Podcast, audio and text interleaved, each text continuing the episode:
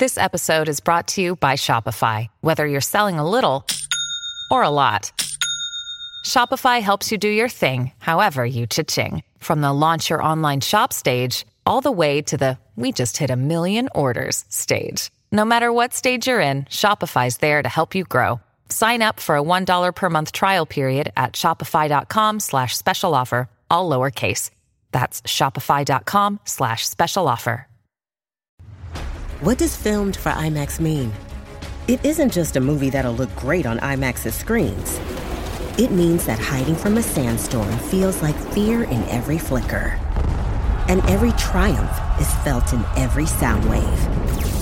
And the things we've only imagined, you can truly experience those too. That's what filmed for IMAX means. Get tickets to experience Dune Part 2 now and IMAX's exclusive expanded aspect ratio. Does Monday at the office feel like a storm? Not with Microsoft Copilot. That feeling when Copilot gets everyone up to speed instantly? It's sunny again.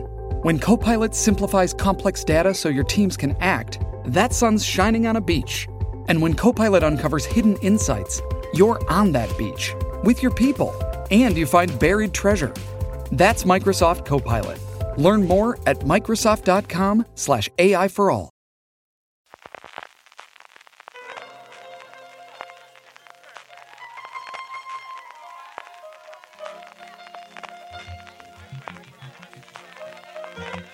Estás escuchando Fuera de Series con CJ Navas. Bienvenidos a este mini programa diario de Fuera de Series, en el que el servidor CJ Navas te trae las principales noticias, trailers, estrenos y muchas cosas más del mundo de la serie de televisión. Edición del martes 2 de mayo, con la confirmación de que la huelga de guionistas ya está aquí. Vamos adelante con todas las noticias del día, pero antes permíteme recordarte que si vas a comprar en Amazon este Día de la Madre, haciéndolo desde amazon.fueradeseries.com, a ti te costará lo mismo y a nosotros nos estarás ayudando. Y no solo ahora por el Día de la Madre, en cualquier momento del año, tus compras en Amazon, haciéndolas desde amazon.fueradeseries.com, a ti te costarán lo mismo y a nosotros nos estarás ayudando. Arrancamos con un poquito de follow-up y es que ya tenéis disponible en gran angular de fuera de series, así podéis buscarlo en el reproductor donde me estéis escuchando ahora mismo o también en fuera de series.com, el FDS Over the Top del mes de abril que dedicamos a los resultados trimestrales de Netflix, pero también muchísimo a la antesala de la huelga de guionistas analizando todas las distintas vertientes de lo que al final, bueno, pues parece que es una realidad. Sobre la misma hablaremos largo y tendido, esperemos que durante poco tiempo, pero nada apunta a que sea así en los próximos días, semanas, meses y ya veremos a ver cuánto dura. Hoy simplemente dos apuntes que salen de las newsletters, que os recomiendo encarecidamente las dos, de Matt Belloni en Pack y de Lucas Show en Bloomberg. Belloni este domingo daba totalmente por seguro la huelga y decía que había tres posibles escenarios de resolución en función del tiempo. La más cercana sería en julio, si tanto los sindicatos de directores como los de intérpretes llegan a un acuerdo con los productores a final de junio, que es cuando vence su contrato.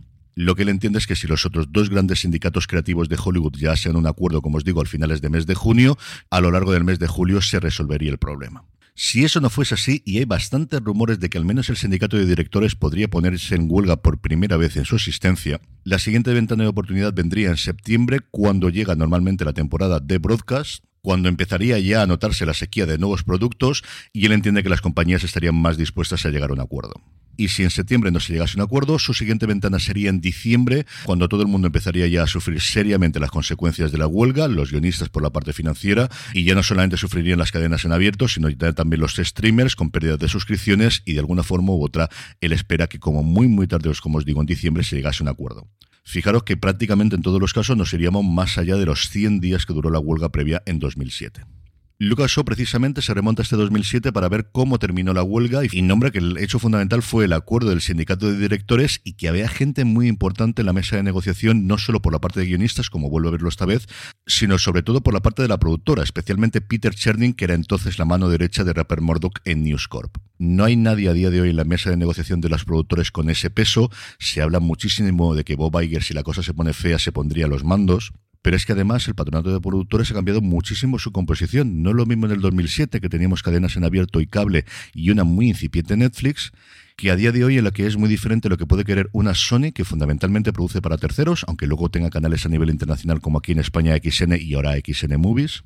Una Paramount Global o una NBC Universal que combina canales en abierto con canales de cable con plataformas de streaming, con un Netflix o por supuestísimo con un Apple o un Amazon. En fin, que estamos en un follón gordo, que desde esta madrugada ya no habrá programas de late night en Estados Unidos, que los soap operas se terminarán dentro de nada, y en función de cuánto se alargue esto, afectará a nuestras series favoritas y también sería posible a nuestras franquicias de películas favoritas. Yendo ya con el resto de noticias, siendo festivo ayer en España y hoy en la Comunidad de Madrid, casi todas nos vienen de allá de los mares. Pero alguna noticia patria también tenemos, como por ejemplo, y arrancando como nos suele gustar con premios, que Motel Valkyrias, la serie de HBO Max, ha ganado el premio europeo Prix Circom 2023 Entretenimiento y Dama. Circom es la Asociación de las Televisiones Públicas Europeas y sus premios Prix, o PRI, si queréis pronunciarlo en lo francés, reconocen la mejor programación, contenido y habilidades producidos y emitidos por canales públicos regionales de toda Europa. Pues bien, Motel Valkyrias ha sido galardonada entre 170 candidaturas recibidas en esta 39 edición de los premios. Y siguiendo por España, Alex de la Iglesia da el salto a Netflix y prepara su primer proyecto para el Gigante Rojo. La serie se llamará 1992, tendrá guion de Pablo Tebar y Jorge Valdano, que recientemente se han encargado de Pollos en Cabeza, producida por la productora de Alex de la Iglesia, y será dirigida por Alex de la Iglesia. La serie girará en torno a unos misteriosos asesinatos en los que siempre se repite el mismo patrón. Todas las víctimas han sido quemadas y junto a los cuerpos aparece un muñeco de Curro, la icónica mascota de la Expo 92 de Sevilla.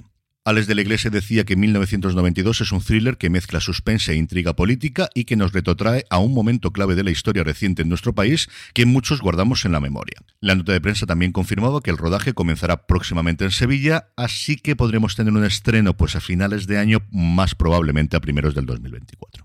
Por su parte, Netflix ha confirmado que la segunda temporada de Monstruos se centrará en los hermanos Menéndez y ha lanzado un teaser, nada, de narración, letras y música de fondo. Tampoco nos volvamos locos y un proyecto que me apetece muchísimo ver en CBS, una nueva comedia llamada Beantown, Ciudad de las Habichuelas, que es como popularmente se conoce de alguna forma despectiva a Boston, que ha sido creada por Aaron Kaplan y Dan Koppelman y se presenta como una sitcom de lugar de trabajo, en concreto una cafetería en Boston, eso sí, en 1773, cuando estalla el motín del té.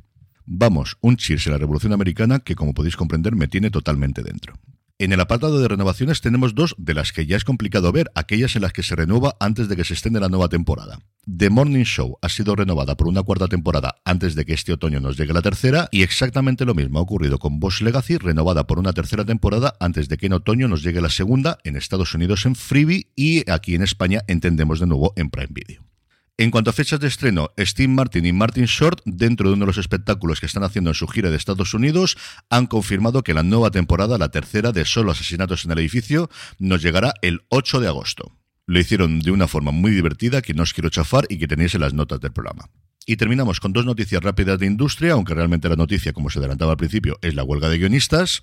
Hace un segundo se hablaba de ella, Freebie, lo que antes era IMDB el canal gratuito Fast, es decir, el canal gratuito con anuncios, el equivalente a Pluto TV que tiene por ahora solo en Estados Unidos y Canadá Amazon, va a incorporar hasta 100 productos de Prime Video, entre ellos exitazos de la plataforma como Richard, La Rueda del Tiempo y A League of Their Own, ellas dan el golpe. En muchos de los casos, así por ejemplo ocurrirá con la Rueda del Tiempo y muy probablemente con Richard, llegarán a Freebie justo antes de que se estén en las nuevas temporadas en Prime Video y así de alguna forma, pues bueno, invitar a que la gente pase de Freebie a Prime Video y la otra es que los recortes de costes cada día se están volviendo más creativos y CBS ha confirmado que para la quinta temporada de Bob Hart Sola, de los 13 miembros regulares del cast, solo dos van a conservar ese estatus. Los otros 11 pasarán a ser estrellas invitadas, participando no en más de cuatro episodios de la nueva temporada tal y como se paga a los actores en Estados Unidos, si tú estás en el cast principal, cobras, salgas más o salgas menos en cada episodio. A estos 11 intérpretes lo que les va a ocurrir es que en vez de tener garantizado el sueldo de 13 episodios, solo van a tener de 5, perdóname que os he dicho antes 4, no, son 5. A cambio, eso sí, tienen la libertad de combinar este proyecto con otro, cosa que no podrían si estuviesen en el cast principal. Que no es que sea un gran consuelo, pero al menos algo es. Parece que en todos los ley orden de Dick Wolf en NBC está ocurriendo exactamente lo mismo y ya os digo yo que esto es bastante, bastante posible que prolifere en todas las series que nos llegan en septiembre.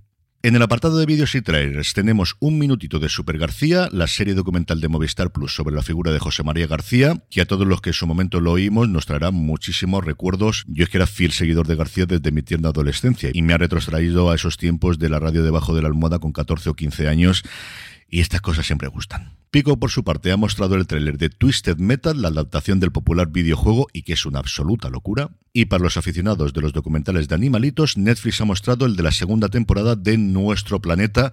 Y sí, es tan bonito como os podéis imaginar. En el calendario de estrenos, hoy tenemos cuatro. Filming nos trae Sherwood, una serie británica de asesinatos de la que habla muy pero que muy pero que muy bien. Netflix nos trae El Sastre, una serie turca en la que un famoso sastre empieza a coser un vestido de novia para prometida de su mejor amigo. Disney Plus, Una pequeña luz protegiendo a Anna Frank, una miniserie de ocho episodios basada en la historia real de Mies Giep, la mujer a la que Otto Frank le pide ayuda para esconder a su familia de los nazis durante la Segunda Guerra Mundial, y de la que también he leído muy pero que muy buenas críticas. Y por último, HBO Max debuta Los Fontaneros de la Casa Blanca, creada y dirigida por parte de los responsables de las últimas temporadas de VIP, con Woody Harrison y Justin Tirox, encabezando un reparto espectacular con Lina Headey de los primeros grandes que hace después de Juego de Tronos y contando con un puntito de humor negro todo lo ocurrido en el Watergate. Y terminamos como siempre con la buena noticia del día y es que Universal estaría preparando una serie limitada de ficción sobre la vida del gran lanzador del gran pitcher mexicano Fernando Valenzuela de los Dodgers.